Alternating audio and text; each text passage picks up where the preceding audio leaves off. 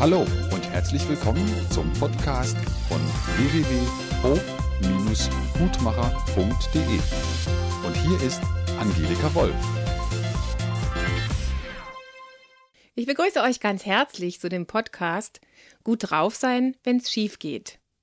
Ich hatte den schon länger geschrieben, aber ich merke, eigentlich haben wir so wenig Zeit. Aber es ist mir so ein Anliegen, euch diesen Podcast noch zu schenken, weil sogar meine kleine Tochter beim Einkaufen vorgestern gesagt hat, Mama, warum gucken die Leute eigentlich alle so böse hier? weil ich so sehe, die Leute sind jetzt in dieser Vorweihnachtszeit wieder so unter Druck. Es gibt sicherlich verschiedene Aspekte, warum die Menschen nicht gut drauf sind im Moment. Das eine ist natürlich, weil jeder irgendwie super tolle Weihnachtsgeschenke kaufen möchte vielleicht auch unsicher ist in der Geschenkewahl. Ich erlebe die Familiensysteme sehr gestresst, sehr angespannt. Ich habe es schon in den verschiedenen Blogs geschrieben in der Vorweihnachtszeit. Man möchte eigentlich heile Welt und Familie unter diesem Wunsch kommt natürlich erstmal das ganze Chaos hoch. Ganz viele Menschen sind total traurig, weil sie alleine sind, weil sie keinen Partner haben. Vielleicht gibt es Schwierigkeiten im Job. Viele haben Zukunftsangst. Was ist nächstes Jahr mit der Wirtschaftskrise? Selbst im Café höre ich im Moment, wenn wir da mal hingehen, dass die Leute über die verschiedenen Geschichten im Job, was wird mit den Firmen nächstes Jahr, wer wird alles entlassen? Natürlich, wenn man durch eine Prüfung fällt, ist man überhaupt nicht gut drauf, wenn man was versenzt hat, was vergeigt hat. Es gibt sehr viele verschiedene Themen, wo wir schon morgens aufwachen und nicht gut drauf sind oder ausgelöst durch eine Situation nicht gut drauf sind. Und ich habe heute eben selber wieder was erlebt. Dadurch, dass wir unglaublich viele CDs verkaufen, was wir über uns überhaupt nicht vorstellen konnten, haben wir jetzt schon zweimal den Mediamarkt leer gekauft. Und obwohl der gute Mann einfach nochmal versucht hat, aus dem Lager welche zu holen, standen wir da und es gab nicht genug. Und dann bin ich auch mal nicht so gut drauf gewesen heute, weil ich gedacht habe, boah, wo sollen die jetzt herkommen? Und was macht man dann, damit es einem wieder gut geht, wenn mal was schief läuft? Und ich möchte euch jetzt einfach so ein paar Gedanken dazu geben. Erstmal, was dann immer passiert ist, wenn es einem nicht gut geht, wenn was schief läuft oder wenn man nicht gut drauf ist. Das sind die Gedanken, die dazu gehören, die Emotionen, die Gefühle, die an diese Stelle gehören. Und es sind fast immer Gedanken von Hilflosigkeit. In diesem Augenblick hat man dann das Gefühl, ich bin für immer allein. Ich schaffe die nächste Prüfung auch nicht. Wir haben das Gefühl gehabt, oh Gott, wir schaffen es nie mal jetzt die CD pünktlich auszuliefern. Man hat den Eindruck, ich kann an der Lage nichts ändern. Wenn es schwerwiegende Themen sind, man wird vom Partner verlassen, man hat keine Ideen für den Job oder Schwierigkeiten da, dann ist man auch hoffnungslos. Aber immer wieder diese Ohnmacht, dass man den Eindruck hat, nie wieder geht irgendwas oder ich bin sowieso nicht wert, dass der Partner freundlich mit mir redet, die Familie mit mir einkaufen geht, die Mama sich freut, wenn ich Plätzchen gebacken habe, dass ich nächstes Mal die Prüfung schaffe. Also diese Gefühle von Hilflosigkeit, Hoffnungslosigkeit, Ohnmacht, Blackout, Lähmung, einfach nur so dastehen und das Gefühl zu haben, boah, es ist manchmal, wenn es noch schlimmer ist, fast wie wenn sich ein Schlund auftut und man da reingezogen wird und man ist in so einem Vakuum. Manche berichten, sie haben so Watte im Ohr, viele haben so einen Drehschwindel, haben das Gefühl, sie können nicht mehr klar sehen. Das ist erstmal dieser Ist-Zustand, wenn was schief geht, dass wir nicht gut drauf sind. Das heißt, ähm, in dieser Situation haben viele Menschen eben auch nicht das Gefühl, wenn mich jetzt mein Partner umarmen würde, wenn jetzt was lustig wäre, wenn ich jetzt wechseln könnte, wenn ich jetzt eine andere Sicht hätte, dann würde alles schon ein bisschen besser werden. Das heißt, in diese Enttäuschung rein können wir ganz oft auch weder Trost zulassen, noch eine andere Sichtweise zulassen, noch überhaupt eine lustige Idee haben, irgendwas zu verändern. Das heißt, der erste Schritt ist oft mal anzuerkennen, was da passiert ist, nämlich, dass wir enttäuscht wurden und dass wir im Moment in diesem nicht gut drauf sein, dass etwas schiefgelaufen ist, erstmal in einer Situation ankommen, wo wir merken, wenn wir die Atmung anschauen, wir hecheln oder atmen total flach, sind auf jeden Fall total verspannt. Versucht mal einfach vielleicht in dieser Situation, wenn ihr da seid, eure Gedanken zu beobachten. Beziehungsweise, wann haben denn diese negativen Gedanken angefangen? Interessanterweise ist mir nämlich heute aufgefallen, hat diese Stimmung, dass was schief lief, das war nämlich gar nicht, dass nicht genug CDs waren. Es hatte nämlich eigentlich ein bisschen weiter vorher angefangen, wo ich an einem Gedanken hängen geblieben war, der was mit mir zu tun hatte. Und wo ich erst dann, während ich stehen geblieben bin und geatmet habe, gemerkt habe, hey, Moment mal, das waren überhaupt nicht die ausverkauften CDs und dass der Typ jetzt im Lager geguckt hat und nichts geht und dass wir im nächsten Geschäft eben auch keine bekommen haben, sondern das hat eigentlich eine halbe Stunde vorher mit was anderem angefangen. Und dann habe ich gemerkt, huh, da ist ein Schmerz, da ist eine Enttäuschung, eigentlich noch mit was ganz anderem dahinter. Das heißt, auch vielleicht dann beleuchten zu können, wann hatten das überhaupt angefangen? Das heißt, da rauszugehen. Und ich möchte euch jetzt mal eine Technik empfehlen, die mir immer ganz gut hilft. Das heißt, immer kann ich die nicht leben, weil es im Außen nicht geht, nämlich auf dem Stuhl stehen. Auf dem Stuhl stehen und von oben die Sache betrachten. Aber ich mache das eben manchmal im Geiste. Wenn ich dann spüre, ich bin in dieser Hoffnungslosigkeit oder ich habe das Gefühl, es wird da sowieso nie wieder was, dass ich im Geiste mich auf einen Stuhl stelle und denke dann, die Angelika da oben, wie sieht denn die jetzt die Angelika da unten? Und dann erst sehe ich, Huch, die sieht ja ganz klein aus, die sieht ja ganz geknickt aus. Wenn ich von dieser höheren Warte das betrachte, dann sehe ich, dass die kleine Angelika da vielleicht auf den Boden schaut und nur in die ganz nahe Zukunft guckt und nur auf ein kleines Detail schaut, was sie gerade sehen kann.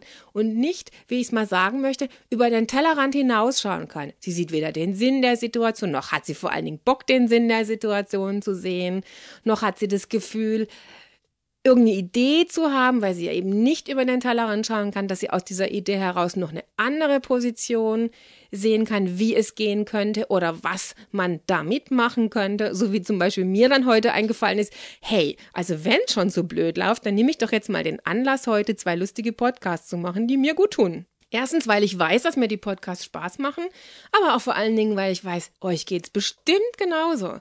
Und wie viele haben eben nicht diese ganzen Techniken gelernt, die mir dann helfen. Zum Beispiel auf den Stuhl steigen und von oben schauen. Oder was eine Kollegin von mir früher gemacht hat, die Kinesiologin war, für sich selbst ein kleines Steinchen nehmen und das am Boden hinlegen, dann steht man ja praktisch automatisch höher, wenn ich die Position aus der Höhe bin und das Problem ich mit diesem kleinen Steinchen symbolisiert wird, dann schaue ich ja auch von oben und sehe mich in einer ganz anderen Position. Das heißt, ich habe die Wahl ich schaffe es, den Perspektivwechsel an dieser Stelle einzuleiten, wenn ich sowas mache. Und das finde ich total wichtig, warum ich auch gerne diese Aufstellungsmethode mit der Zweistuhltechnik immer wieder betone, weil ich ja genau da auch die Perspektive wechsle. Ich gucke in eine andere Richtung. Ich habe die Wahl, was anders zu sehen. Und das ist in ganz vielen Lebenssituationen, wenn wir festgefahren sind, dass wir eben nur einen Sichtwinkel haben. Ich schaffe es dann eben nicht, aus einer anderen Sicht der Dinge zu schauen. Wenn ich nämlich an dieser Stelle aus einer anderen Sicht schauen könnte, dann fällt mir auf, dass meistens Sehnsucht nach Verbundenheit auch da ist.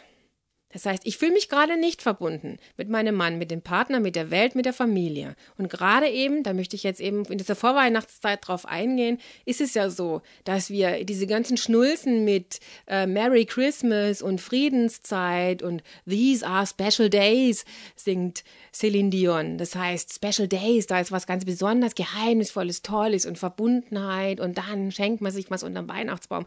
Hey, und die meisten Leute können nichts damit anfangen, weil sie halt eben keine Verbundenheitsgefühle haben, weil nur die Sehnsucht dann fühlbar ist. Das heißt, wenn er da an dieser Stelle spürt, ja, ich habe Sehnsucht, vielleicht könnte er einfach dann auch mal diesen Perspektivwechsel einnehmen und spüren, hey, ich bin total in Ordnung, wie ich bin es ist alles in Ordnung.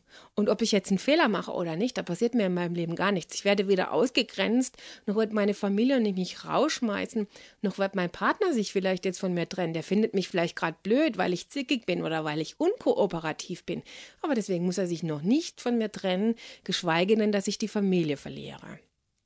Das heißt, auch da können wir zum Beispiel, wenn wir diesen Perspektivwechsel einläuten, was ich euch jetzt schenken möchte, was ich immer wieder beobachte, ist, wenn ich andere Menschen betrachte, ob das im Blog ist, ob es im Film ist, ob es beim Einkaufen ist, dass ich sehe, in meiner kleinen Ohnmacht, Verletztheit, Verzweiflung sehe ich, was meine Tochter gesagt hat, hey, den anderen Menschen geht's genauso, gerade wie mir, dass alle Sehnsucht nach Verbundenheit haben, alle Sehnsucht haben nach Liebe und alle Sehnsucht nach Harmonie haben. Und in uns ist es einfach nicht vorhanden. Aber indem ich einfach sehe, dass es den Menschen auch so geht, kann ich mich ja schon mal mit den Menschen verbunden fühlen, denen es genauso geht. Und oft erlebe ich, wenn ich das schaffe, diesen Perspektivwechsel einzunehmen, dann geht es mir schon ein bisschen besser. Und dann kann ich vielleicht auch mit der Enttäuschung besser umgehen, dass ich zum Beispiel meinen Partner bitte, umarme mich doch mal, das wird mir jetzt gut tun. Und wenn er das nicht kann, vielleicht habt ihr einen Menschen, der euch Stirn und Hinterkopf halten kann. Das ist eine ganz wichtige Technik aus der Kinesiologie. Oder wenn ihr mal Kinder erlebt, die sehr schreien, weil sie in einem Trauma sind. Oder ein Mensch, wenn ihr den erlebt, der im Trauma ist, dieses Stirn-Hinterkopf halten.